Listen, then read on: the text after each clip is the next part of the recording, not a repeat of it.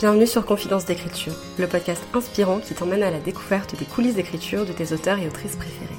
Je suis Morgane Luc, autrice de l'imaginaire passionnée d'écriture depuis mon enfance, et dans ce podcast, on explore ensemble ce qui m'a toujours fait vibrer. Les routines des écrivains et écrivaines, leurs plus grands rêves, mais aussi leurs peurs et leurs doutes, leur vision de l'écriture, et bien plus encore. Retrouve-moi chaque semaine autour d'une tasse de thé pour recueillir les confidences de nos invités. Bonne écoute Hello et bienvenue sur le podcast, j'espère que vous allez bien et j'espère que vos projets d'écriture se portent bien. Aujourd'hui on se retrouve avec une invitée, on est avec Tosca Nouri, on va parler un petit peu de ses confidences d'écriture. Avant de commencer, le seul truc que je vais vous dire, vous commencez à connaître le refrain je pense, c'est de boire, de rester hydraté, donc je vous laisse aller chercher un verre d'eau, remplir votre bouteille et rester euh, hydraté pendant que vous nous écoutez papoter. Tosca, merci beaucoup d'être avec nous, comment ça va? Merci à toi, ça va très bien. Est-ce que je peux te commencer par te poser la question euh, un peu relou? Est-ce que tu peux te présenter, s'il te plaît? Je l'ai senti venir à deux kilomètres. Ne t'inquiète pas, c'est normal. Euh, bah oui, je peux me présenter. Donc, je m'appelle Tosca Nouri. Et oui, c'est mon vrai nom. C'est mon nom civil. Enfin, je veux dire, c'est sur ma carte d'identité.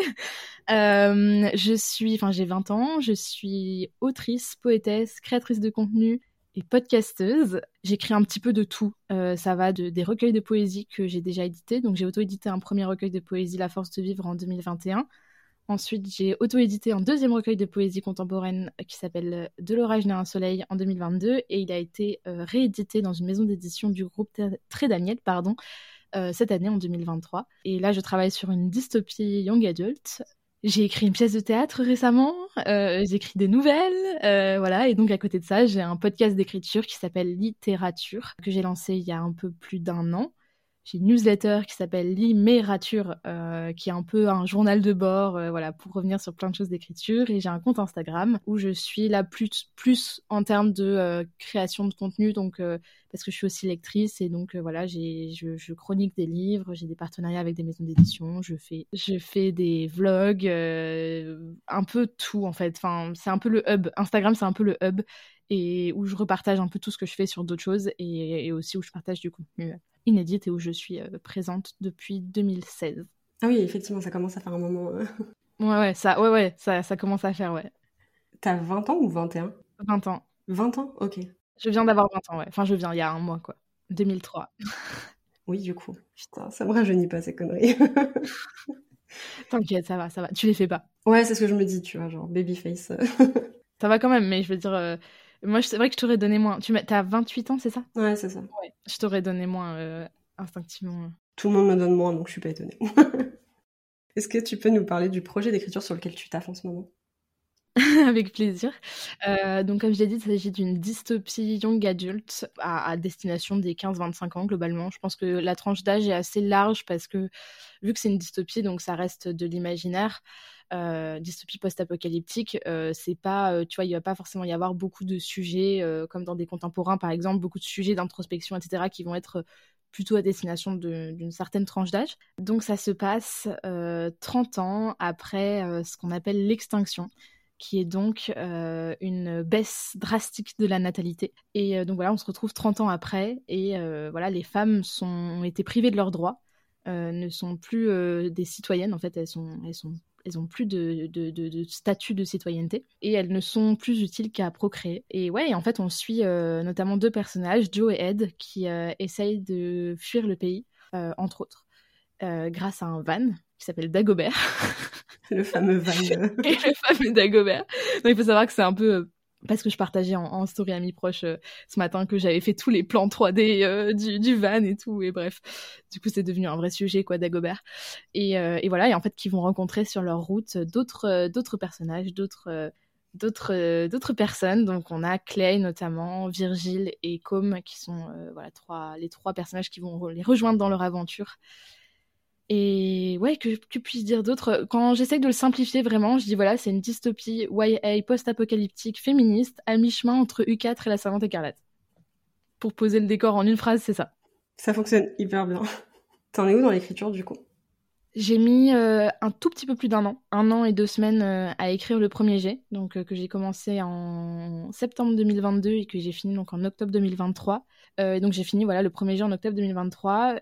comme j'étais en semestre d'échange à Londres, ah oui parce que j'ai oublié de dire, je suis étudiante en sciences politiques aussi à côté, donc j'étais en échange en échange de semestre à Londres et du coup j'ai pas pu tout de suite. je voulais me mettre un peu tout de suite à la réécriture parce que bah là je voulais un peu euh, cravacher un petit peu et accélérer un peu le rythme euh, mais j'ai pas pu parce que beaucoup trop de choses à faire. Une pièce de théâtre à écrire une autre à jouer notamment euh, pour mon club de théâtre que j'avais à Londres. Du coup ouais j'ai pas j'ai pas pu avancer autant que je voulais. Donc là je commence tout juste Enfin, j'ai pas vraiment à proprement parler commencer la réécriture, mais je fais un peu tout ce qui est replanification. Je vais vraiment là approfondir mes fiches personnages, vraiment aller dans le détail du détail du détail pour mes fiches personnages, j'ai notamment acheté euh, un guide euh, sur. Euh, alors, c'est uniquement en anglais, donc bon, voilà. Mais sur un, site et un compte Instagram qui s'appelle School of Plot. qui est ultra utile, incroyable ce compte Instagram et, et leur fiche, leur manuel de fiches personnages est vraiment trop trop bien. donc je vous le conseille fortement. c'est franchement, je pense, les, les, 15 livres les mieux investis, enfin les 15 pounds les mieux investis de ma vie, je crois. Et, et, ouais, donc je vais vraiment dans le détail des personnages et je suis du coup, euh, là, en train de faire tout mon world building, etc., parce que c'est une dystopie, donc voilà, faut regarder, vu que ça se passe 30 ans après, euh, après notre ère, globalement, sans vouloir donner nécessairement de date, parce que c'est pas ultra important, on s'en fout un petit peu, mais ça se passe, voilà, 30 ans après aujourd'hui, globalement, peu importe quand vous écoutez cet épisode. et en fait, euh, voilà, donc il faut retracer un petit peu tout ça, et là, pour le coup, j'ai de la chance d'avoir fait enfin d'être toujours étudiante en sciences politiques et du coup tout ce qui est euh, voilà polémologie et, collapsologie, euh, c'est comme ça que ça s'appelle. Donc c'est euh, tout ce qui va être comment les États s'effondrent et comment ils se reconstruisent et comment il y a des sphères de pouvoir qui émergent et, comment on, on, se retrouve à avoir une société qui est telle qu'elle est 30 ans après celle qu'on a aujourd'hui quoi. Très très stylé, j'aime beaucoup. merci.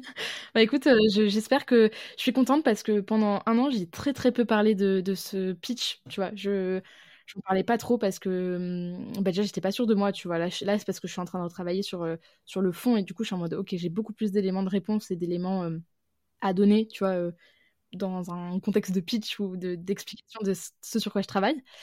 Euh, mais pendant un an, je l'ai pas du tout fait. Et, euh, et du coup, j'avais un peu cette peur, tu vois, euh, que ça plaise pas, ou que ça tente pas, ou que les gens se disent ouais, bof. Et là, je me rends compte que ces dernières semaines, j'en ai pas mal parlé. J'ai fait aussi plusieurs podcasts, etc. Et, et, à chaque fois, tout le monde disait ça me tente trop. Et du coup, ça me fait trop plaisir parce que bah, je suis en mode cool, ok, donc c'est bon. Le pitch n'est pas rédhibitoire déjà, tu vois.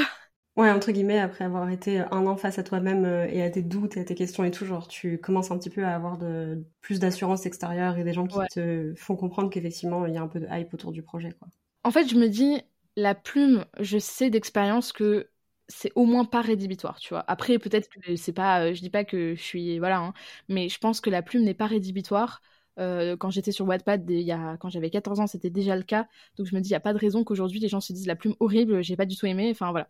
Donc je me dis, puis même dans une dystopie, j'écris de manière assez neutre, tu vois. Je vais pas être dans des grandes envolées lyriques ou, enfin, ça serait un peu bizarre, quoi. Dans la fantasy, à la rigueur, ça passe, mais en dystopie, un peu chelou, quoi. C'est ouais, ça s'y prête pas tant, ouais. Ouais, c'est assez assez franche, assez vif, tu vois. Et euh, donc après, bon, il y a des gens qui vont pas accrocher par exemple à la narration à la première personne et à l'alternance de point de vue. Ça, peut-être que des gens à qui ça va pas plaire, mais à la rigueur, euh, j'y suis pour rien, tu vois. Mais donc je me dis, si le pitch déjà plaît et que je sais que la plume est pas rédhibitoire, je me dis, ok, c'est bon signe, tu vois. Je me dis pas, euh, tout le monde va l'adorer si jamais un jour il sort, mais au moins, ok, je suis un peu rassurée, tu vois. Et après, j'ai eu la chance d'avoir une alpha lectrice incroyable qui, qui, a lu du coup le roman, un peu les chapitres au fur et à mesure, et ça, c'est trop bien. Mais voilà, j'ai le retour d'une lectrice, tu vois. C'est comme le retour de, de, ma mère, tu vois. Je suis en mode, bah, c'est cool, mais ça vaut le retour de ma mère, quoi. Ouais, genre, c'est normal qu'elle girl sur toi, vu que c'est ta mère. Donc, voilà, c'est ça. C'est à peu près ça. Ouais, ouais ok. Est-ce qu'on peut faire un petit jeu ensemble? Je vais te demander si t'es plutôt ceci ou cela. Ça marche. Et tu me réponds du tac au tac ce que tu préfères. J'adore. Est-ce que t'es plutôt architecte ou jardinière? Architecte. J'allais dire, je sens que t'adores moins là. mais mauvaise, mauvaise architecte, mais architecte. Genre tu fous un peu le bordel dans tes planifications? Bah en fait, euh, c'est là, enfin c'est, c'est anarchique comme euh, planification. C'est-à-dire que j'ai commencé un peu avant d'écrire. Après j'ai, bref, je m'y suis pas tenue et puis là je me retrouve obligée de tout refaire, enfin de tout vraiment bien planification. Mais on va dire plutôt architecte parce que sinon je m'en sors pas un jardinière. Donc plutôt architecte. Est-ce que t'es plutôt thé ou café quand t'écris? T, T, T, T. J'en ai un là tout de suite. Qui est froid d'ailleurs. Qui est froid. Est-ce que t'es plutôt écriture en solo ou écriture en groupe? En solo. Ouais, en groupe, je me distrais trop. T'es plutôt courte session d'écriture ou longue session d'écriture? Longue. Premier jet ou réécriture? Réécriture. Et du coup, t'as déjà un peu répondu, mais est-ce que t'es plutôt nom de plume ou vrai nom? Vrai nom. Ouais. Carrément. Genre, Tosca, ça vient d'où? Comment tes parents, ils ont eu l'idée? Je vais casser le mythe. Je vais casser le mythe. C'est le nom d'un opéra de Puccini qui s'appelle La Tosca. Et euh, un très bel opéra d'ailleurs, euh, très sinistre. Hein, euh, tout le monde finit par suicider. C'est un peu Roméo et Juliette euh, revival. Et c'est aussi le nom d'une euh, princesse celte qui a été mariée à un roi étrusque quand c'était du coup euh, juste avant les Romains. Et euh, ça a donné le, nom du coup à la Toscane. Donc c'est un nom celte au départ. Euh, ce qui me fait très plaisir parce que j'ai vraiment des, une, vraie, une, une vraie connexion à la culture celte et je, je suis vraiment euh, très, je me sens très proche de, de ce genre de, de, de culture. Et donc voilà, et en fait, bah non, c'est pas du tout ça, c'est ma mère qui a été à la FNAC, euh, qui a ouvert un livre des prénoms. Elle, a, elle, elle en a cherché jusqu'à trouver son propre prénom, parce qu'elle s'appelle Oran, mais avec un O, et c'est pas un prénom hyper courant. Et quand elle l'a vu, elle a dit, ok, j'aime bien ce livre, elle a ouvert une autre page, elle est tombée sur Tosca, elle a fait, ah, j'aime bien ce nom. Elle est rentrée, elle était voir mon père, elle a dit, euh, Tosca, ça te va? Mon père, il a dit, ouais, carrément. voilà, j'ai cassé le mythe. Fnac, probablement de Châtelet ou je ne sais où. Euh, ouais, voilà. Non, pas sexy du coup. Bah, et, non, mais écoute, il y a une histoire derrière toute euh, Ah. personne, donc euh, Ah ouais. c'est la tienne, c'est très bien. voilà, et donc, euh, ouais, non, j'ai, je suis pas très à l'aise avec le concept de nom de plume. je sais pas, j'ai jamais ressenti le besoin de me cacher ou de, tu vois. Même si aujourd'hui, je reconnais que ça a un avantage, c'est qu'en gros, bah, autant j'ai pas de problème à parler de ma vie privée. Enfin, pas de problème, j'en parle très peu, hein, mais euh, même en story amis proches, tu vois, il y a plein de choses dont, dont je parle pas parce que je pense que au pire, ça se fait, tu vois, au détour d'une conversation, mais pas nécessairement en story. Ouais. Euh, mais ouais, je suis pas, j'ai pas trop de problème à parler de ma vie privée sur les réseaux. Par contre, l'inverse me gêne beaucoup. C'est-à-dire que que des gens de ma vie privée connaissent ma vie publique, ah ça c'est compliqué, ouais. Quand j'ai des gens, euh, des, des gens de, de mes cours, euh, des gens XY, euh, la famille c'est différent, mais les, les amis proches et la famille c'est différent, mais des gens que je connais pas forcément ultra bien, qui s'abonnent à mon compte Insta, je suis en mode. Ouais. Donc là, là, des fois, je, je dis ok, c'est un avantage quand même d'être, euh, d'être, d'avoir un nom de plume, mais ouais, non, mon, mon nom carrément. Je sais pas, je sais pas comment ils font les gens, genre euh, comment tu t'arrives à t'identifier à un, tu vois, c'est toi, mais c'est pas toi. Enfin, Ouais. non, je- j'accroche pas à trop ça. Moi, ma question, c'était un peu, tu vois, des fois, je le pose à des gens noms de plume, mais je suis là, comment tu te reconnais quand on t'appelle? Parce que, genre, moi, j'ai déjà du mal, des fois, à répondre à mon propre prénom, parce que très peu de gens l'emploient. Dans ma famille, on m'appelle pas, enfin, je m'appelle Morgane, mais j'ai un surnom, et du coup, personne m'appelle vraiment Morgane. Et du coup, quand on me crie Morgane, comme en plus on est 15 000 dans la commune Buxa à s'appeler comme ça, si on est sur un salon ou un truc comme ça, je vais jamais me retourner parce que pour moi, c'est Ouais. pas moi, tu vois. Et du coup, je me dis, enfin, ça c'est mon vrai prénom pourtant. Donc, quelqu'un qui a un autre nom pour son nom de plume, je me dis, enfin, à tout moment on t'appelle, tu sais même pas que c'est toi. Enfin, tu Ouais, captes ouais, pas, non, mais genre. Après, bon, tu peux choisir si t'as un nom, parce qu'il y a aussi des gens euh, qui ont des noms pas ouf, tu vois. Moi, je connais des, je connais des gens autour de moi, euh, ils ont un nom de famille euh, objectivement claqué au sol, tu vois, et je peux Mm. comprendre que, bon, t'es, soit tu te maries, soit tu, je te prends un nom de plume, mais, euh, mais tu gardes pas ça. Je peux, je peux le comprendre, je peux le concevoir. Et euh, ouais, non, moi, je suis contente. En plus, c'est un nom qui est, qui est, je pense, que les, gens- dont les gens se souviennent et qui est, qui est cool. Donc, euh, moi, ça me va. Ouais, il a une jolie sonorité en plus. Et même au niveau de l'équilibre Tosca nourri, genre, t'as vraiment un bon équilibre de lettres, enfin, de lettres et de, Ouais, ouais. d'espacement et tout. Enfin, ça, c'est un truc qui, moi, me saoule. Euh, Mon nom de famille, il y a trois lettres, du coup, genre Luc. Ouais. Esthétiquement, c'est pas joli. Genre, au niveau des graphismes, ça me, Ouais. ça me gave. Non, mais c'est sûr, c'est 5 lettres, 5 lettres. euh, voilà. trop bien, euh, ça. Même en termes, tu vois, ça commence avec une lettre, un, un T, un majuscule. Enfin, ouais, voilà, ça finit avec un Y, donc ça clôture le truc. Enfin, non, moi, j'aime bien. J'aime bien mon nom. Enfin, je le détestais quand j'étais petite parce qu'il y a très très peu de Tosca en France. Il faut savoir que j'avais regardé il y a quelques années et sur l'INSEE, on était 13 en France. Donc, euh, dont la plupart étaient nés avant 1950. Donc, je t'avoue que euh, j'étais en mode bon. Et je me sentais déjà très différente des autres enfants quand j'étais petite. Et euh, bah, en grandissant, enfin, tu vois, avoir, avoir une autre différence aussi flagrante que un prénom original, je le vivais super mal. Et en fait, aujourd'hui, bah, je suis, je suis contente parce que du coup, je pense que ça donne une originalité. Tu vois, les gens, quand ils te rencontrent, ils sont en mode Ah, ok, et ils se, ils se souviennent de moi. Ou... Et je pense que même d'un point de vue marketing, c'est pas dégueu d'avoir un nom un peu euh, dont on se souvient si on est vraiment purement, euh, purement stratégique. euh, c'est plutôt cool. Imagine si on réfléchissait ça à la naissance, tu sais, genre. Ouais. Alors, Non, mais on appelle notre enfant pour que marketingement, ce... non, je déconne, mais pour qu'ils deviennent une resta. c'est ça. mais en vrai, ouais, c'est clair que c'est un, c'est un argument, enfin, c'est un avantage, quoi. Après, je t'avoue, ça va pas me mener bien loin, hein, mais bon.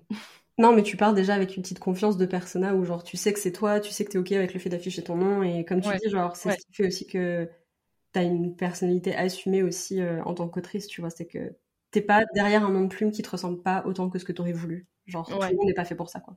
Carrément. Quand est-ce que tu as commencé à écrire du coup? Tu disais que tu te sentais déjà un peu différente. Est-ce que c'était parce que tu avais des, des hobbies créatifs différents des autres? Est-ce que c'est parce que tu avais déjà un peu envie d'écrire? T'as- C'est quoi ton premier souvenir de l'écriture? En fait, mon premier souvenir, euh, je l'ai encore, et ça, c'est cool. Euh, mais peut-être parce que je l'ai encore que du coup, je m'en souviens. Mais je me souviens quand j'étais. Alors, je sais pas, franchement, je pourrais pas te dire exactement quel âge j'avais, mais peut-être 7 ans, 8 ans. 8 ans Je pense que je pourrais retrouver l'année parce que euh, en cherchant bien, je pourrais retrouver l'année. Enfin voilà, j'ai peut-être même marqué dessus. Mais en fait, c'est fou, je devrais, je devrais l'exhumer. C'est sous mon lit, j'ai un lit coffre, c'est sous mon lit, mais je devrais la chercher. C'est une histoire de fée. J'ai j'ai adoré la fée clochette quand j'étais petite, déjà parce que physiquement, je lui ressemblais. Euh, tu vois, un peu blonde, les cheveux courts, euh, voilà. Euh, puis j'adorais le bricolage, donc moi, la fée clochette, je kiffais, tu vois. C'était une fille un peu, un peu garçon manqué, etc. Donc tout moi, moi vraiment, je passais tous mes mercredis après-midi à fabriquer des trucs avec. J'avais, moi vraiment à Noël, j'avais demandé un établi et une boîte à outils. Enfin.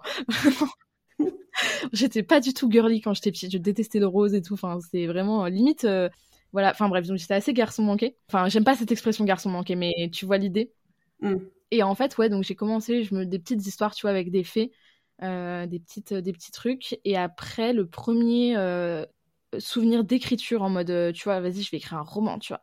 J'étais, euh, j'étais en sixième, je crois, ou cinq, non, sixième, sixième, sur les ordinateurs du CDI où j'ai écrit une espèce de fanfiction sur Emma Watson. Donc voilà, j'ai dû écrire deux chapitres, tu vois. Et après, après j'ai écrit mon premier, j'ai fait vraiment un premier vrai essai de roman à 13 ans, avec une espèce de fantaisie, avec une troupe euh, de l'élu, enfin bref, que des tropes euh, incongrues, enfin surtout giga clichés, que j'ai posté sur Wattpad à l'époque et euh, qui avait plutôt bien pris, enfin en tout cas, enfin pas en termes de chiffres, mais en termes de retour, tu vois. Ah, je dis que tu vois, ça me saoule, je m'énerve, je me colle des claques Ok. j'avais j'avais publié cette fiction sur Wattpad et après euh, le premier vrai gros roman tu vois le premier euh, premier premier euh, vrai truc où on s'y met dedans et on se dit euh, je vais aller au bout et, je vais faire publier et, voilà. C'était euh, un roman qui s'appelle 1944 Résistance que j'avais écrit à l'occasion du concours national de la résistance et de la déportation. Euh, donc un truc où en gros chaque année c'est le bah, le CNRD mais ça, ça c'est rattaché à un, un truc qui s'appelle le réseau Canopé je crois euh, où en gros ils, ils mettent en avant enfin ils organisent un concours pour euh, inciter les collégiens et les lycéens à créer quelque chose donc c'est une, une production d'œuvres artistiques euh, pour voilà la mémoire c'est un, un truc un peu mémorial et du coup, moi, c'était sur le thème s'engager pour libérer la France. Et donc, j'ai écrit une fiction dans laquelle c'est toute une famille. donc, c'est notamment une fratrie, donc un frère, un frère et une sœur, donc Ingrid et Auguste Larmoyer. Oh, ça fait bizarre de dire leur nom encore des années après, tu sais.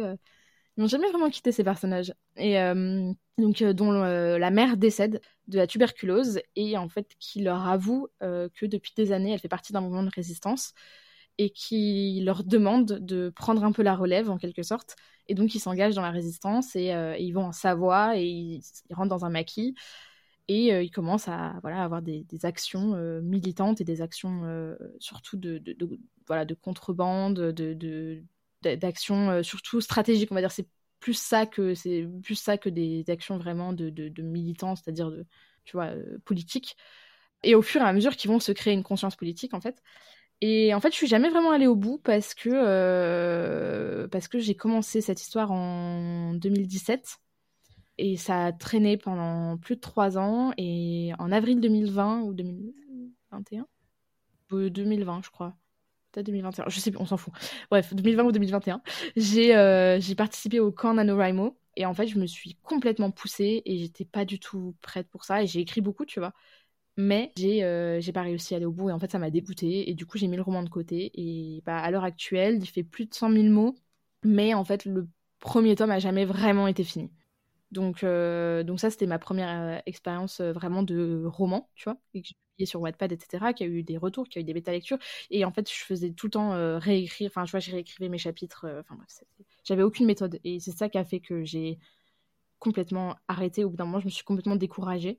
mais j'aime cette histoire et je n'exclus pas un jour de reprendre parce que vraiment les personnages m'y suis attachée et je pense qu'il y a quelque chose à faire avec cette histoire et J'aimerais bien dépoussiérer un peu le côté euh, guerre mondiale, etc. Et, aussi, je traite très peu de la, pas du tout même de la déportation, et c'est assez rare. Dès qu'on entend Seconde Guerre mondiale, on entend Shoah, on entend déportation, etc. Et c'est hyper important d'en parler, et c'est hyper important de, voilà, que ça existe. Mais euh, moi, je voulais pas m'axer là-dessus. Je voulais vraiment euh, réfléchir en tant que voilà ce qu'on n'a pas trop fait et la résistance, tu vois, des adolescents, des jeunes adultes, donc ils ont 17 euh, enfin Ingrid 17 euh, ans et Auguste 20 euh, ans.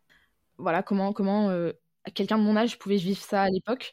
Et ouais, c'est un peu une épopée familiale aussi. Et donc, donc voilà, donc j'exclus pas un jour de, revenir là-dessus. Et après, j'ai du coup, j'ai écrit La Force de vivre, mon premier recueil de poésie, qui est un peu un assemblage de plein de choses écrites durant tout le lycée et aussi des choses nouvelles écrites pour ce livre, ou en tout cas dans une démarche où je savais que j'allais en faire un livre. Et j'ai publié, et après, j'ai eu un texte euh, qui s'appelle Désir, qui a été publié. Bah, en fait, il n'y a pas de titre. je ne savais pas qu'il fallait faire un titre. du coup, j'ai pas mis de titre, et du coup, ils l'ont appelé Désir, euh, qui est paru euh, dans le recueil collectif de la maison d'édition Je vous aime. Et après, du coup, De l'orage d'un soleil, et voilà. Et après, j'ai écrit une pièce de théâtre, et entre-temps, j'ai écrit des nouvelles. J'ai écrit une nouvelle qui s'appelait Le vieil homme de Fula Island. Foyla, d'ailleurs, c'était Foyla Island, c'est un truc sur l'Écosse. J'ai écrit plein de nouvelles. Euh, euh, j'en ai une qui s'appelait Savane, qui est à la fois le jeu de mots entre le, la savane euh, en Afrique et le gâteau. et voilà, c'était un, truc qui se passait dans les années 90, enfin bref, dans une petite épicerie parisienne. bref, voilà, des, un peu de tout, je te dis, du théâtre, des nouvelles, de la poésie, des romans. Mais bon, on va dire que mon ce que j'aime le plus et ce que j'écris le plus, c'est du roman quand même. Voilà, c'était très long pour euh, pas grand pas, pas une très longue carrière d'autrice, mais, euh, mais voilà.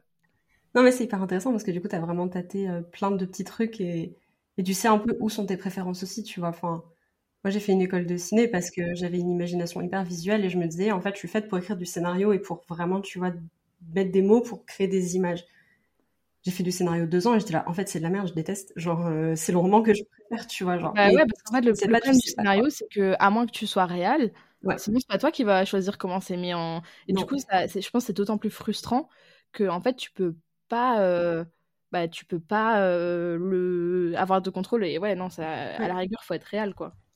Ouais, sachant que pour le coup, la réelle, c'est pas le truc qui m'intéresse le plus parce que je suis assez feignante là-dessus. Enfin je sais pas comment expliquer. En fait, je vais avoir tendance à me frustrer hyper vite si l'image elle sort pas visuellement comme je l'ai dans la tête et que j'arrive pas à la recréer, je vais péter un câble. Je suis trop perfectionniste là-dessus et du coup, genre l'écriture, c'est ce qui me convient le mieux. Ouais. Non mais je comprends effectivement moi c'est moi c'est ça aussi j'aime beaucoup le cinéma et bon on en c'est marrant parce qu'on en parlait en off on a pas je sais pas combien de temps à parler en off avant de lancer le podcast mais on parlait notamment de de cinéma et euh, c'est vrai que c'est hyper important pour moi euh, et même on parlait d'esthétique et pour moi l'esthétique est ultra importante dans tout ce que je fais. Et dans mes romans je pense que c'est hum, j'ai eu assez peu de personnes qui les ont lus finalement hein, mais surtout dissident donc qui est la, j'ai même pas donné le titre je crois. Non effectivement je l'apprends à l'instant. La dystopie YA sur laquelle je travaille donc qui s'appelle dissident. Euh, dedans je pense que le, sens esthétique est assez fort.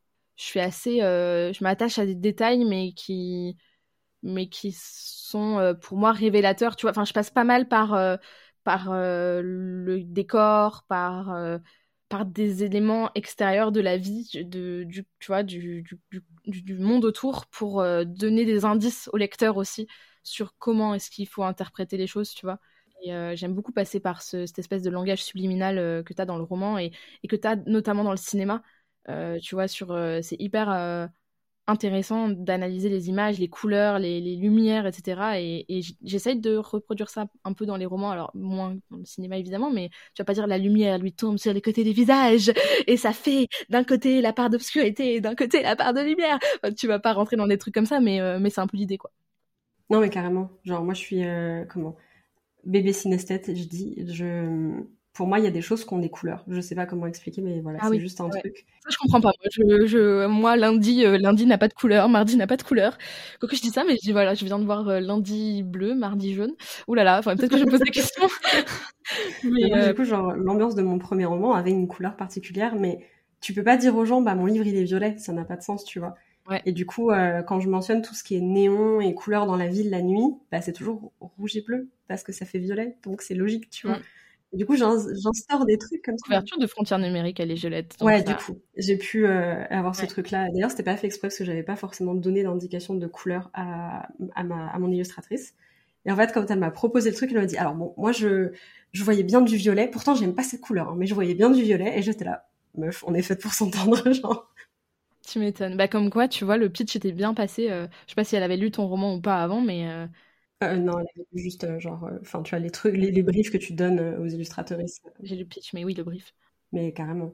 Et du coup, c'est quoi le premier roman que tu as proposé à l'édition traditionnelle? Aucun. T'as encore jamais soumis de roman? Non. Non, j'ai fait une seule soumission qui était, et encore, c'était pas vraiment une soumission classique, qui était pour mon, mon, mon, deuxième recueil de poésie, donc De l'orage d'un soleil. il a été refusé, et du coup, bah, je l'ai auto-édité. Et en fait, trois mois après, j'ai une éditrice qui était intéressée pour le racheter, enfin racheter, c'est un, peu, enfin c'est différent, mais en gros pour le rééditer. Et euh, ouais non, j'ai pas fait de soumission. Et en plus c'est, enfin si je, je, compte en faire, mais voilà j'ai déjà, euh, j'ai déjà des plans, on va dire, euh, en tout cas des gens qui sont potentiellement peut-être intéressés, tu vois. Ça veut rien dire, mais j'ai déjà des éditeurs qui m'ont dit que voilà, je leur envoyais, je leur envoyais quoi, tu vois. Et c'est pas, ça veut rien dire, mais qui en tout cas sont là-dessus. Donc, euh, je pense que des vraies soumissions en mode euh, tu connais pas, t'envoies par la boîte mail euh, manuscrit, voilà. Bah, pour celui-là, peut-être après, si jamais il est refusé par ses éditeurs potentiellement intéressés, mais, mais ouais. Ouais, ok. Donc, pas, de, pas de soumission pour l'instant. c'est pas plus mal, tu te tu t'épargnes une attente assez longue. ouais, ouais, ouais, carrément. Est-ce que, genre, tu te souviens de l'émotion que tu as ressentie quand tu as reçu le mail pour te dire que l'éditrice était intéressée par De l'orage né un soleil?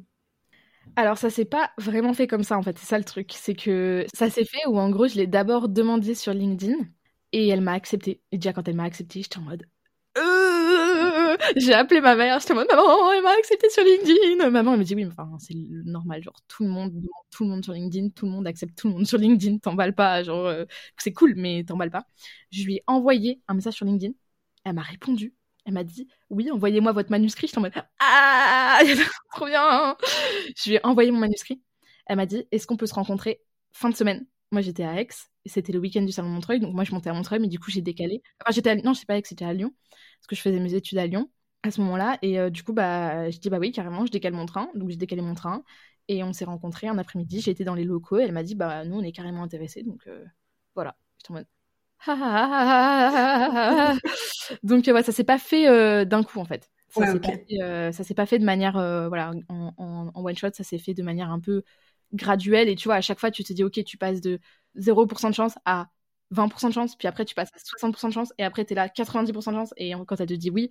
Et tu sais jusqu'à la signature du contrat ça a pris pas mal de temps parce que c'est tombé en fin d'année et que la, la, juriste je crois partait partait en, à la retraite et en fait, ça a mis un peu de temps, tu vois, il y a eu un peu passation.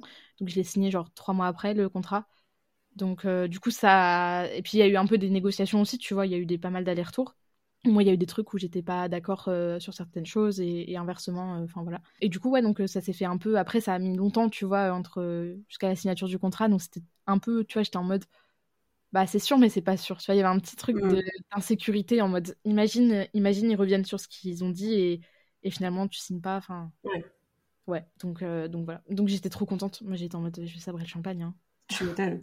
Et tu t'es sentie quand même en, confiance pour négocier certains trucs malgré le fait que c'était la première fois que tu le faisais? Ouais, bah déjà parce que j'avais fait des études de droit, en, pas très longues, mais un peu. Et donc euh, c'est bête, mais euh, le langage juridique me faisait pas peur. Enfin, incompréhensible, hein, toujours. limite, t'as l'impression que c'est fait exprès, mais, mais ça me faisait pas peur. Enfin, genre, voilà. Puis ma mère est juriste et j'ai contacté la Ligue des auteurs pro, donc ils m'ont pas mal aidé aussi à savoir. Euh, en fait, j'avais pas forcément besoin de conseils sur comment négocier, mais plus sur qu'est-ce qui serait acceptable que je négocie.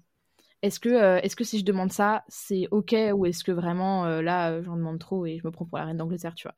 Donc ouais, non, je me sentais. Bah en vrai, j'ai été j'ai la chance d'avoir beaucoup d'amis auteurs qui m'ont vachement encouragé, des gens qui m'ont dit non mais en fait il faut négocier, genre qui m'ont dit si tu veux être avoir une posture professionnelle, bah, il faut négocier. Si tu négocies pas, ils vont te dire ok, elle est pas très pro quoi. Ouais, ça fait un peu de dormat après, tu sais genre tout le monde te marche dessus quoi.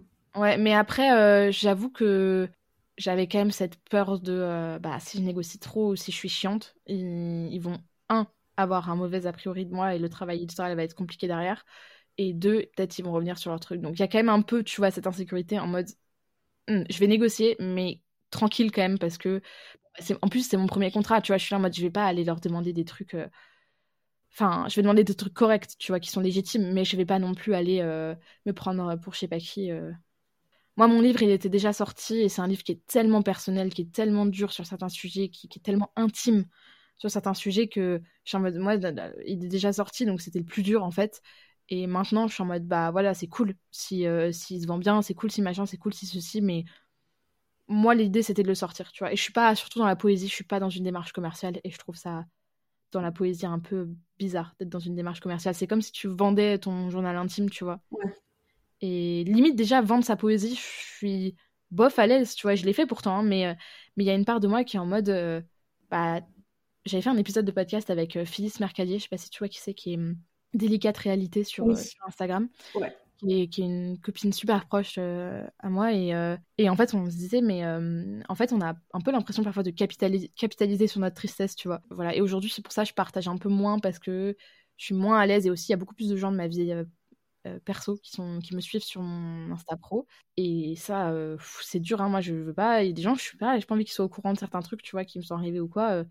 Parce que vraiment, quand je dis que c'est intime, c'est intime, tu vois. Et euh, donc, ouais, je partage moins la poésie. Et puis, euh, je suis moins dans une démarche. Je vais mieux aussi, tu vois. Et j'ai pas envie de me remettre la tête dedans. Enfin, voilà. Donc, euh, ouais, tout ça pour dire, ouais, j'étais à l'aise pour, pour, pour négocier. mais avec toujours ce petit truc de. Hmm, j'ai pas envie de. j'ai pas envie de faire chier. Parce que j'ai peur qu'on me claque la porte au nez. voilà.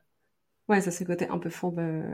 quand tu débarques, tu te dis tellement difficile de trouver une place et d'entrer dans le milieu qu'une fois que t'as un peu mis le pied, t'es là genre faut vraiment pas que je fasse une boulette sinon je suis out direct genre. Ouais puis tu vois quand t'es peut-être quand t'es alors je sais pas en fait peut-être que les gens qui ont beaucoup plus de carrière et d'expérience qui ont publié beaucoup plus de bouquins me diraient bah non euh, tu gardes ça toute ta vie genre tu sais euh, comme un peu le syndrome de l'imposteur mais peut-être que tu vois moi avec mon premier contrat aussi je me suis dit bah je vais pas euh, tu vois je veux pas risquer que mon premier contrat me passe sous le nez tu vois. Alors que peut-être quand tu as déjà publié plein de romans, tu es là en mode bah si je trouve pas là, bah je trouverai ailleurs. Genre euh, j'ai j'ai moi je connais des potes qui ont genre été tout juste édités cette année, pardon, tout juste édités cette année et déjà il y a plein d'éditeurs qui sont venus les voir en mode des jeunes auteurs, des jeunes autrices de 20 euh, 25 ans qui sont déjà démarchés partout de tous les côtés. Je veux dire, à partir du moment où tu as publié un truc et où ça a relativement bien marché, la vérité, c'est que tu es démarché tout le temps. Surtout si tu es en plus présent sur les réseaux sociaux, etc. Et que bon, bah, tu vends bien, voilà. Euh, moi, je connais pas une de mes copines qui a pas été démarchée par au moins trois ou quatre maisons d'édition. C'est hyper impressionnant, ça, pour le coup. Enfin, on peut, enfin, on a parlé d'auto-édition sur, euh, sur ton podcast, mais on peut pas te dire, mais ça, c'est des opportunités en auto-édition que tu auras beaucoup moins parce que ton nom, il n'a pas la même valeur, tu vois. À moins que tu vendes énormément, tu vois. Quand tu vois, euh, bah, je crois que c'est mode, tu sais, mode kilomètre zéro. Je me demande si au départ il n'avait pas été auto-édité. Et Camel Ford de The Five Crowns euh, a été, enfin c'est auto-édité et mm. après a été racheté. Mais même en France, hein, il y en a plein. Euh, si c'est Larry Tournelle, et eh ben elle, elle s'est auto-éditée au départ et, et, elle a été rachetée par une maison d'édition. Mais ouais, c'est vrai que ça arrive, c'est clair que ça arrive, mais disons que ça, ça pleut un peu moins, quoi. Est-ce que je peux te poser la question, à quoi ça ressemble en ce moment une, une session d'écriture pour toi? Alors, en ce moment, je suis pas trop en session, je suis en, tu sais, en planification, euh, world building, euh, personnages, etc. Euh, du coup, je suis en, travail de préparation de ma réécriture. Mais bah, si je peux te dire ma journée type d'aujourd'hui, qui est une journée 100% dédiée à l'écriture, parce que du coup, là, j'ai fini mon semestre à Londres et je pars fin janvier à Dublin. Et du coup, là, j'ai un mois et demi de battement où j'ai rien, enfin, à part les fêtes, etc. Puis je pars deux semaines en vacances avec avec ma mère et ma grand-mère en Bourgogne, dans la maison euh, que ma grand-mère a en Bourgogne. Et il euh, n'y a pas de réseau, il n'y a rien, hein, vraiment. C'est... Je, pense que tu connais la Bourgogne, Dijon, mais... Oh oui. D'Auxerre, euh, vraiment. Enfin, en vrai, SFR, on capte, mais pas Orange, et je suis chez Orange, et pas de ah bah, Je comprends. C'est la même chez mes parents, donc je vois. Voilà.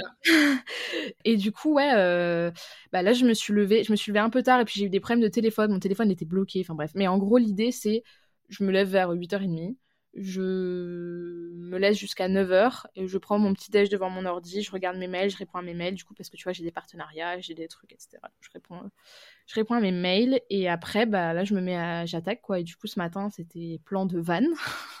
J'étais sur le site de Renault, euh, Renault Trafic, Renault machin, Renault ceci. Bon, en l'occurrence, j'ai opté pour un Citroën, désolé Renault, mais voilà. Euh, mais du coup, euh, Dagobert sera un Citroën. Dagobert, c'est le van dans mon.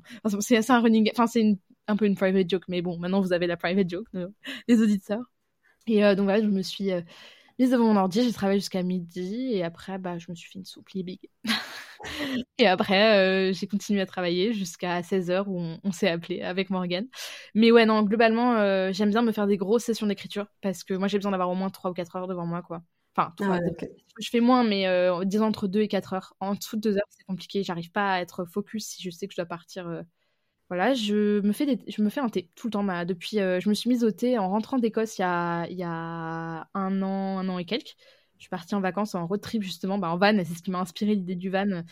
Euh, au départ, je savais pas que ça allait être un road trip. En fait, c'est une road trip dystopie. Dystopie, ouais, c'est assez, euh, c'est assez peu commun à part la route de Cormac McCarthy.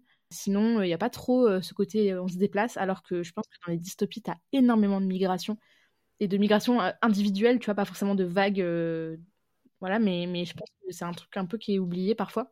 Et euh, après aussi, il y a un manque d'essence, etc. Donc ça justifie le fait qu'on reste chez soi. Mais bref, du coup, ouais, donc euh, van, Écosse, le thé, oui. Euh, et donc je me suis mise au thé du jour au lendemain alors que j'aimais pas ça. Et maintenant, je, session d'écriture, thé, j'allume une bougie ou deux ou trois. Et voilà, je mets mes petites lumières, tu vois, j'ai mes petites, mes petites loupiottes derrière. Et ouais, je demande à pas être dérangée. Et ouais, là, j'aimerais bien, j'aimerais bien faire plus des, vraiment des vraies journées, des vraies sessions d'écriture. Euh, j'ai même, euh, tu vois, cet été, la fin de mes études, à la fin de mon semestre à Dublin, je vais être diplômée et euh, j'avais la possibilité de faire un stage. Enfin, j'ai quatre mois du coup. J'ai dit que j'allais pas faire de stage pour me focus vraiment sur l'écriture. J'espère que j'ai pris la bonne décision parce que sinon, d'un point de vue professionnel, c'est pas ouf, mais mais voilà, je me dis ouais, j'ai vraiment envie d'écrire, j'ai vraiment envie d'avoir du temps, tu vois, et de focus dessus. Et donc voilà. Donc euh, aujourd'hui, c'est un peu des, journées complètes d'écriture. Et là, euh, quand je commencerai à attaquer vraiment la vraie réécriture au sens propre et plus juste la planification et, la préparation, euh, ce sera ça globalement des journées d'écriture et de lecture. En même temps, je comprends le truc du stage, tu vois, de vouloir un peu garder du temps aussi pour bah, une autre partie de ta carrière, parce que mm. tu gères deux carrières en même temps et c'est ok aussi de garder la place pour celle qui te fait un peu vibrer aussi et tout le côté créatif de l'écriture, quoi. Ouais, puis tu vois, c'est quatre mois dont, euh, en fait, c'est euh, c'est fin mai, enfin c'est mi-mai, de mi-mai à fin août, quoi. Donc c'est pas non plus, euh, tu vois, enfin, je vais pas non plus prendre une année sabbatique pour écrire, quoi. Je veux dire, je juste je fais pas de stage, quoi. Mais dans tous les cas, j'aurais pas pu faire un stage de plus de deux mois ou deux mois et demi, quoi, parce que l'année dernière je l'ai fait et le fait de pas avoir de vacances, ça m'a vraiment cassé. Et c'est ça aussi, c'est qu'en fait, ça fait genre des années que je prends pas de temps en fait et que mm. je suis tout le temps dans le rush et que je bouge énormément. Je suis quelqu'un, je bouge. Mon père habite à Paris, ma mère habite à côté de Marseille, enfin Aix-en-Provence. Moi, je faisais mes études à Lyon, je bougeais tout le temps. J'allais à la montagne parce qu'on a mon grand-père a un chalet à la montagne, etc. Et, et du coup, bah, j'allais souvent dans les Alpes, etc. J'allais chez ma grand-mère en Bourgogne. J'allais euh, en Bretagne aussi. Enfin bref, du coup, là, j'ai un peu envie de me poser, mais genre euh, en mode juste, je peux changer d'endroit, tu vois, mais me poser en mode euh, pour écrire quoi. Ouais, carrément. Tu peux être un peu, entre guillemets, globe-trotteuse en écrivant, mais juste, euh, t'es juste en train d'écrire, tu vois. T'es pas en train de courir après des jobs ou des trucs comme ça. Complètement, ouais. Ouais, je comprends carrément. Est-ce que t'écris en musique ou pas du tout? Pas si je peux l'éviter. C'est-à-dire que si je suis seule chez moi, globalement, je préfère le silence. Mais ce que je peux mettre, c'est des ambiances. Tu sais, j'ai, moi, j'ai une playlist de YouTube d'ambiance, euh, genre, euh, j'ai l'automne à Poudlard, des trucs comme ça. Parce que mon roman se passe en automne, ce qui est assez rare dans les dystopies d'avoir une saison. Et du coup, je, je, trouve ça cool de mettre une saison. Et moi, j'adore, je suis passionnée de l'automne. Ouais, la, la vibe, l'esthétique, enfin, je suis fan. Je suis née en automne aussi, ça doit jouer. Du coup, ouais, je, je mets un peu ça, des, des ambiances d'écriture, mais vraiment très faibles, sinon j'arrive pas à me concentrer. De la musique, pas trop. En revanche, j'ai des playlists qui sont, tu vois, j'ai une playlist pour moi qui est, qui est qui est la playlist de mon roman. Et j'ai euh, deux, trois musiques qui sont vraiment genre, pour moi, c'est les musiques de mon roman. Il y a Birds de Imagine Dragons, il y a euh, Oh Children de Nick Caves and the Bad Seeds, il y a euh, des trucs comme ça où, c'est un mode, c'est pour moi, c'est mon roman, tu vois. C'est ces deux musiques-là, c'est mon roman. Genre Bird, c'est parce que notamment il y a une phrase. En fait, l'année dernière, ça allait pas du tout niveau santé mentale en fin d'année. Et je, me remettais énormément en question sur, euh, sur mon roman, je me remettais énormément en question sur ma capacité à y arriver, à faire quelque chose de bien, euh, à, ouais, tu vois, faire tout ça. Et, euh, et à un moment, dans... et je pleurais énormément. Ça fait du bien. Ouais, crise de larmes où je me disais, mais je vais jamais y arriver, je suis qu'une grosse bip. je, je, je. Enfin, j'y arrivais pas, quoi. Pardon, mon chat me regarde avec. Mais ça, c'est parce que t'as commencé à dire des trucs méchants sur toi et du coup, le chat est là pour rétablir la vérité. Endormi en mode. Bref. Et ouais, et en fait, euh, dans, dans, cette, euh, dans cette chanson, donc Birds the Imagine Dragons, dit Dreams will make you cry. Et j'étais en mode, waouh, ça a eu un déclic chez moi en mode, en fait, si c'est des rêves, si tu y tiens, forcément qu'à un moment, tu vas pleurer parce que tu t'investis, tu vois. Enfin, tu vas, tu vas pleurer, mais dans le sens, tu vois ce que je veux dire, tu vas, tu, tu vas être dans le mal à certains moments et il faut te battre, en fait. Et, euh, et donc, cette, cette truc-là, Dreams will make you... Oh là là. Dreams will make you... Dreams will make you cry. Ça, ça a vraiment, chez moi, euh, fait un peu électrochoc. Est-ce que tu pourrais nous dire peut-être la meilleure expérience que tu as vécue dans ta carrière d'autrice Ouais. Mais c'est pas vraiment dans ma carrière d'autrice. C'est plus dans ma carrière de bookstagrammeuse. Et c'est lié. Pour moi, c'est lié. Tu vois, je suis une seule et même personne et voilà, enfin c'est lié. C'est, euh, c'était pas du tout prévu en fait. Euh, c'était au salon de Montreuil 2021 et euh, c'était l'année où il y avait V Schwab sur le stand de Lumen. Et, et moi j'avais évidemment lu et adoré, surkiffé La bienveillance d'Adi Larue et j'avais voilà, enfin genre Enfin, je pense qu'il n'y a pas une personne qui a. Enfin, si, il y en a en vrai qui aimé, mais bon, je fais partie des gens que ça a transporté. Et voilà, je le savais, j'avais pas eu de ticket pour euh, sa dédicace, etc. Et j'étais un peu deg et tout. Et j'avais un pote qui s'appelle Maxime, que je remercierai toujours éternellement pour ça, qui s'appelle Lire un Max. Euh, on a discuté, euh, enfin, on a passé la journée de Montreuil ensemble. Et, en fait, le soir, il avait eu l'occasion d'enregistrer une interview de Vigie Schwab pour le mettre sur son compte Insta. Et j'avais dit, est-ce que je peux juste t'accompagner, s'il te plaît, juste pour la voir? Je reste en retrait, je veux juste, genre, aller voir, enfin, genre, la voir, en fait, juste la voir. Et il m'avait dit, ah oui, oui, il n'y a pas de problème, enfin, si la maison est OK pour que tu restes à côté du stand, il n'y a pas de problème, enfin, voilà. Et j'étais en mode, ah, c'est trop gentil, merci beaucoup, parce que tu vois, ils font ça. Euh, euh, une fois que je crois qu'une fois que le salon est fini ou juste avant la fin. Euh, et en fait il est arrivé vraiment genre dix minutes avant. Et il sort ses questions. Et je dis mais tes questions elles sont en français? Il me dit ah oui merde. Je fais putain mes gars et en fait je lui ai traduit toutes ces questions parce que je suis je suis quasiment bilingue en anglais donc euh, bon c'était tranquille. Et je lui ai traduit toutes ces questions. Et du coup il m'a dit putain merci merci merci. Et en fait euh, il a dit ça à la CM de Lumen. Et du coup elle a, elle a accepté qu'on y aille tous les deux. Et du coup je me suis retrouvée à interviewer Vie Schwab et à j'ai osé lui demander du coup de me faire dédicacer un exemplaire. Je me suis fait dédicacer un exemplaire et on a discuté un peu, je lui ai dit que j'écrivais, enfin, parce qu'elle m'a posé la question, je sais plus, enfin, je... c'est pas un truc que je dis spontanément, donc je pense qu'elle a dû me poser la question, me connaissant. Et, euh, et ouais, c'était magique. C'était magique parce que c'était la première fois vraiment que je rencontrais une autrice de, de cette envergure, tu vois, et, qui a écrit un truc aussi ouf et qui est aussi gentille et qui est aussi inspirante et passionnante. Et, euh, et ouais, c'était ouf. Et euh, il y en a eu d'autres, tu vois, j'ai rencontré Oli Black, j'ai rencontré Alex Astor, j'ai discuté, tu vois, j'ai été j'ai interviewé Eke Ford en, en podcast. Et ouais, quand c'est des auteurs internationaux, ça a quand même un truc, tu vois. Une autre portée euh, pour moi. Et en plus, je, me, je, suis, je suis hyper chanceuse parce que pour moi, l'anglais, c'était un vrai problème quand j'étais plus jeune. J'ai vraiment eu un blocage euh, très fort avec l'anglais. Et, euh, et aujourd'hui, c'est plus du tout le cas, tu vois. Et aujourd'hui, je suis partie vivre à Londres et je suis bien quasiment à 100%, tu vois. Sur, enfin, les gens là-bas, ils se rendent pas forcément compte que je suis pas locale, tu vois. Et, ouais, pour moi, c'est un tel accomplissement de me dire, bah, si je peux faire ça, c'est parce que je parle anglais. Et, du coup, ça a une double, euh, une, double, double influence sur moi. Et ouais. Donc, euh, ouais, le jour où j'ai rencontré Schwab, alors que c'était pas prévu, incroyable. Et c'était ma première euh, rencontre de ce genre, donc, Schwab. Ah putain, j'aime trop. J'avoue, ça, ça met des paillettes dans les yeux, comme tu dis. Il y a un truc avec l'envergure de l'autrice, enfin genre. Moi, j'ai limite les, les, larmes aux yeux, limite à t'en reparler, mais euh, mais euh, parce que vraiment, c'était un moment magique. Tu vois ce que je veux dire? C'était c'était c'était Montreuil. C'était c'était mon non, c'était pas Montreuil 2021, c'était Montreuil 2022. C'était mon deuxième Montreuil, mais euh, ouais. Et c'était un très beau Montreuil de Montreuil 2022. C'est 2023 un peu moins, j'ai trouvé, mais mais ouais, Montreuil 2022, un magnifique Montreuil et et ouais, c'est des paillettes dans les yeux, tu vois. Et encore aujourd'hui, euh, je suis. Qu'est-ce qui m'est arrivé, genre incroyable. Ouais, fuck. Genre j'ai mon exemplaire dédicacé avec euh, continue d'écrire, etc. de Vigie Schwab. Je suis en mode ah, what the fuck. avec plaisir, madame. ouais, non, ouais, incroyable. Du coup, genre, ce serait quoi, toi, euh, ton conseil, entre guillemets, ou ce que tu écrirais dans, dans une dédicace? Par exemple, admettons, tu vois, un ou une lectrice vient te voir en dédicace, te dire, ah, moi aussi j'écris un petit peu et tout. Qu'est-ce que tu écrirais, toi, dans son bouquin, euh, un peu comme Schwab l'a fait pour toi, genre, tu mettrais quoi? Bah, ce que je fais déjà quand, je fais des dédicaces et que je sais que les gens écrivent ou que je dédicace mes livres à des gens qui écrivent, c'est continuer d'écrire. Toujours. Continue d'écrire parce que, euh, tu vois, il y a 30 personnes sur 1000 qui finissent de mettre un, point final, euh, bon, 3 personnes sur 100, comme tu veux, euh, qui finissent de mettre un point final à leur manuscrit. C'est très peu. Et moi, je connais beaucoup de gens autour de moi qui disent Ouais, j'écris, mais en réalité, ils n'ont jamais mis un point final à leur manuscrit. Ils n'ont pas une volonté, tu vois, d'écrire un vrai truc, de devenir auteur. Tu vois, d'avoir un, une vraie carrière ou un vrai. que ce soit une vraie partie de leur vie, c'est juste qu'ils écrivent pour le plaisir. Et c'est très cool aussi. Hein. Franchement, je, je pas de jugement, vraiment, c'est trop bien aussi. Mais ouais, je sais ce que ça fait de rêver d'en faire au moins une partie de sa vie, tu vois, à défaut d'en faire un métier ou un truc, mais d'en faire une partie de sa vie, je pense que c'est le terme le plus approprié. Et euh, quand un auteur te dit continue et qu'un auteur qui a réussi quelque chose, ou même si je me considère comme un bébé autrice et que je me considère pas du tout comme une autrice euh, successful ou quoi que ce soit, j'ai la sensation de pas encore avoir eu ma success story. Tu vois ce que je veux dire? Si tant est qu'il y en ait un jour, et s'il y en a pas, c'est pas grave, mais mais mais j'ai pas, je me considère pas, tu vois, comme une autrice ayant eu sa success story du tout, genre.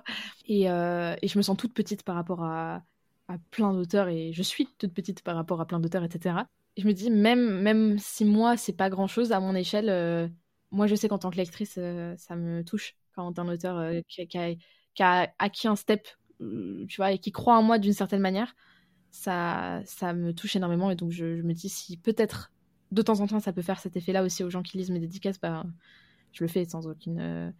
Voilà. Donc, ouais, continuer d'écrire. C'est pour toi la persévérance, c'est l'atout numéro un quand on veut écrire et, publier? Bah, si on veut réussir un truc, faut persévérer en fait. Si tu arrives du premier coup, ça a aucune saveur. Si t'abandonnes, tu arriveras jamais. Et vraiment, pour moi, c'est ça en fait. Moi, je me dis, je sais que je serai édité parce que j'arrêterai jamais d'essayer. Enfin, après, si au bout d'un moment, si je me prends, euh, j'écris 30 romans et qui sont tous refusés, bon, peut-être. Mais je me dis, en vrai, tant que tu continues, t'as jamais vraiment échoué. Et ça, c'est un truc notamment que, j'avais déjà avant, mais qui m'a vraiment marqué quand j'ai interviewé Alex Astor. C'est ce qu'elle disait. Je lui ai demandé son rapport à l'échec, parce que je sais qu'Alex Astor, elle a été refusée par plein de maisons d'édition et qu'aujourd'hui, euh, bah, Light Lark, quoi, est enfin, numéro un des ventes du New York Times, euh, adapté, euh, ça va être adapté en film par Universal. Enfin, je veux dire, c'est. Enfin, tu vois ce que je veux dire? C'est pas. C'est pas rien. c'est pas rien, quoi.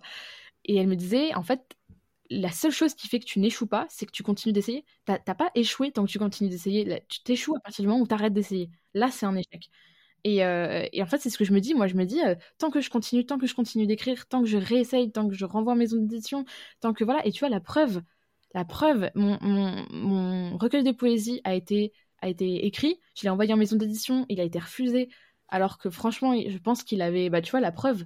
Il avait le niveau, entre guillemets, pour être. Euh, publié en maison. Donc je me suis dit, bon, bah, je vais pas, me décourager, je vais l'auto-éditer. Trois mois plus tard, je rencontre une éditrice qui veut le, le publier. Et, et, je me dis, ouais, en fait, euh, tant qu'on n'a pas, tant qu'on a, si on arrête, là, c'est un échec.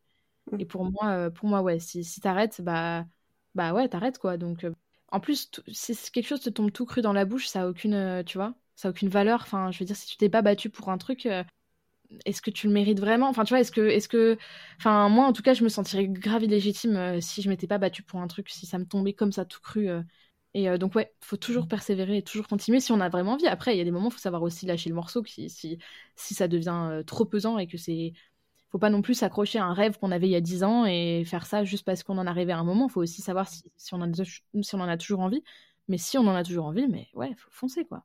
Il faut pas arrêter avant d'avoir réussi. C'est quoi le, plus gros obstacle que tu as surmonté dans ta carrière pour le moment? Bah l'envie d'abandonner. Ouais, il y a eu des moments euh, l'année dernière où j'allais vraiment pas bien, tu vois. Vraiment, vraiment, vraiment pas bien. Où j'ai vraiment touché le fond. Et dans ma santé mentale hein, et physique, du coup, mais euh, ouais, où j'allais vraiment pas bien. Et, euh, et ouais, et j'ai surmonté ça. Et aujourd'hui, je suis plus déterre que jamais. Et là, je veux me déterre et je veux finir mon roman et je veux l'envoyer en maison d'édition et je vais me battre jusqu'à ce qu'il soit publié, tu vois. Et si s'il n'est pas publié, si personne en veut, bah, j'écrirai autre chose et je le renverrai en maison d'édition. Et peut-être euh, je le mettrai au tiroir et puis et puis ressortira peut-être. Euh, enfin voilà, si un jour euh, j'ai la possibilité de travailler avec des éditeurs qui me font confiance et et voilà, peut-être, j'en sais rien, rien n'est fait, tu vois. J'ai pas de, j'essaye de pas trop me projeter parce que je suis quelqu'un qui me projette beaucoup, qui vit beaucoup dans la projection comme ça et parfois c'est même un peu problématique parce que ça m'empêche un peu de savourer l'instant présent. Je suis toujours dans le et après. Donc ça a un truc positif de tout le temps justement persévérer, etc. Mais c'est un peu son contrepoids en bah du coup est-ce que je profite vraiment des choses quand elles sont là? Pas toujours. Enfin après je préfère vivre comme ça que dans le, dans le passé, mais euh, mais ouais. Et euh, donc ouais l'idée c'est de, de, persévérer jusqu'à y arriver. Est-ce que tu peux nous dire la dernière chose que tu as apprise dans ta vie d'autrice? Mm-hmm. Je pense que je dirais, je sais pas si c'est la dernière chose que j'ai apprise, mais on va dire c'est quelque chose que j'ai appris récemment qui a vraiment, euh, tu vois, reshape tout ce que la manière de ma manière de percevoir les choses que je ressentais depuis super longtemps, qui a toujours été ma manière de fonctionner et de manière générale la manière dont je suis câblée dans la vie, euh, mais qui que j'ai vraiment verbalisé et que j'ai appris un peu par moi-même euh, récemment. C'est si ça sonne pas juste, faut pas forcer. En fait, parfois, c'est un peu le truc de kill your darling, tu vois. le truc de parfois, tu as des idées qui sont bonnes et tu as des idées auxquelles tu tiens, mais si ça rentre pas, ça rentre pas en fait et il faudra le, reporter peut-être sur un projet plus tard ou, ou, juste dire adieu à cette idée. Mais ouais, euh, vraiment ce côté de il faut toujours, euh, tu vois, aller chercher vraiment ce qui est juste et en vrai, tu le ressens au fond de toi quand c'est juste ou quand tu as forcé un truc euh, dans ton intrigue, etc. ou dans même ta formulation en vrai. Mais je suis toujours à la recherche de la justesse et de, je sais pas, c'est une forme de, ouais, j'arrive pas à le décrire autrement, mais un alignement tu vois, c'est ok, c'est ça, en fait, c'est pas autrement. Et là, euh, j'ai beaucoup, beaucoup retravaillé parce qu'il y avait un personnage, donc euh, Joe, dans Dissident, que j'avais beaucoup de mal à cerner. Parce que c'est un personnage qui est, qui est très sur la défensive et qui est très. Euh, qui s'adapte beaucoup. Comment dire Qui, est complètement modelé et complètement, tu vois, dans, vraiment modelé, mais dans le sens limite physique, tu vois, de l'argile, tu vois, par le monde qui l'entoure et par la dystopie dans laquelle elle a grandi et qui est vraiment tout le temps sur la défensive, tout le temps alerte, tout le temps euh, à essayer de se défendre, etc. Et du coup, j'avais beaucoup de mal à la cerner parce que justement, elle n'a pas une personnalité à elle, elle a une personnalité qui est complètement façonnée par euh, son besoin de survivre en fait et par sa nécessité de survie. Et donc, ouais, c'était dur pour moi de, l'appréhender et j'avais du mal, tu vois, ça, ça grippait. Et, euh, et, en fait, euh, c'est parce que j'avais pas bien saisi son background. Et là, c'est bon, j'ai saisi et ok, maintenant c'est limpide. Et en fait, une fois qu'on a trouvé les bons trucs, ok, il lui arrivé ça avant, il lui arrivé ça avant, elle a vécu tel, tel, tel truc, elle est passée par telle, telle, telle étape, et ben, ok, c'est maintenant, c'est logique. Et je sais qui est Joe et je sais pourquoi elle réagit comme ci, comme ça, alors qu'avant c'était flou. Donc, c'est pour ça, quand je dis l'alignement, c'est chercher pourquoi on fait les choses et, la justesse du ton et la justesse des, propos qu'on tient et, de l'aventure qu'on fait vivre à nos personnages. Ah, je relate fort à ce truc-là, c'est marrant parce que j'en parlais hier euh, dans l'épisode de podcast qui sort, euh, bah, du coup, jeudi pour nous, mais plus tard pour les gens qui écoutent cet épisode. Mais euh, j'ai eu le même truc avec Miyagi, le personnage principal de ma fantasy. Genre, j'ai mis 70 000 mots avant de poser pile les mots qui ont fait que je l'ai comprise. Et j'étais là, ah Donc j'ai fait plein d'essais avec elle pour voir un peu qui elle était, son background et tout ça, sa psychologie, ce qu'il fallait qu'elle surmonte dans sa vie et tout. Et à un moment, genre juste, j'ai laissé couler toute une scène et j'étais là, bah c'est ça en fait, genre je viens de mm. mettre le doigt dessus, mais comme jamais avant quoi. Et pareil, c'était genre un peu la révélation de ah, donc en fait c'est dans cette direction-là que ce personnage va, très bien, genre. Ouais, ouais, non, mais complètement. Et euh, ouais, c'est ça. moi, de, manière générale, dans la vie, euh, je recherche les trucs qui, qui ont du sens, qui sonnent juste, qui sont alignés. Et, et c'est une forme d'instinct, en fait. Et tu sais, ton... enfin, moi en tout cas, je sais que mon instinct, au fond, il me dit des fois, tu vois, non, mais là, tu forces, là, c'est non, c'est pas ça qu'il faut que.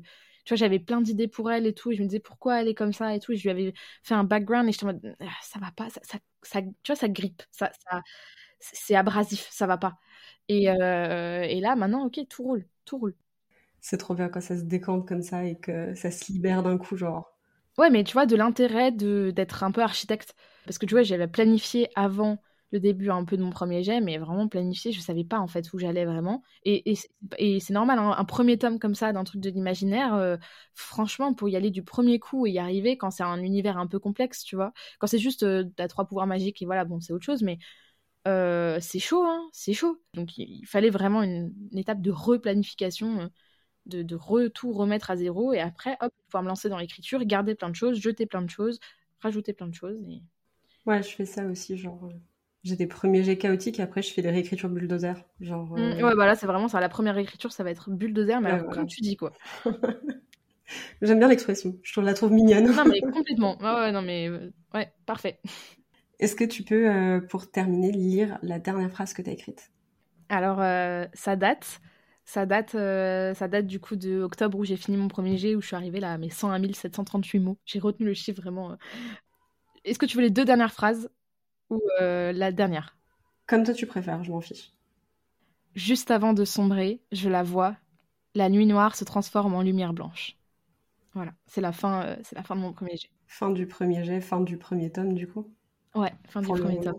Mais tu vois, je me suis dit, heureusement ça spoile pas, parce que je suis sûre ma phobie c'est que ça spoil. Mais voilà, ça, on sait que ça se passe de nuit, mais c'est tout. C'est stylé. Très, et pas pareil, une imagerie assez forte au final. Euh, ça revient un peu sur ce qu'on disait tout à l'heure, euh, sur les détails d'ambiance et des trucs un peu visuels. Ah non, mais la fin, la fin, elle est, les gens vont me détester, les gens vont me haïr, mais euh, mais c'est pas grave. c'est aussi un peu genre la satisfaction quand tu sais que. Ouais, mais le problème c'est que moi je suis, une, je suis, une, accro au cliffhanger, mais vraiment, c'est abusé. Et notamment il y a une série qui a shapé un peu mon, mon imaginaire là-dessus, c'est The 100, donc les 100. Mais ouais, euh, dans, dans The 100, ils font énormément de cliffhangers, mais genre vraiment des cliffhangers ça rase, quoi.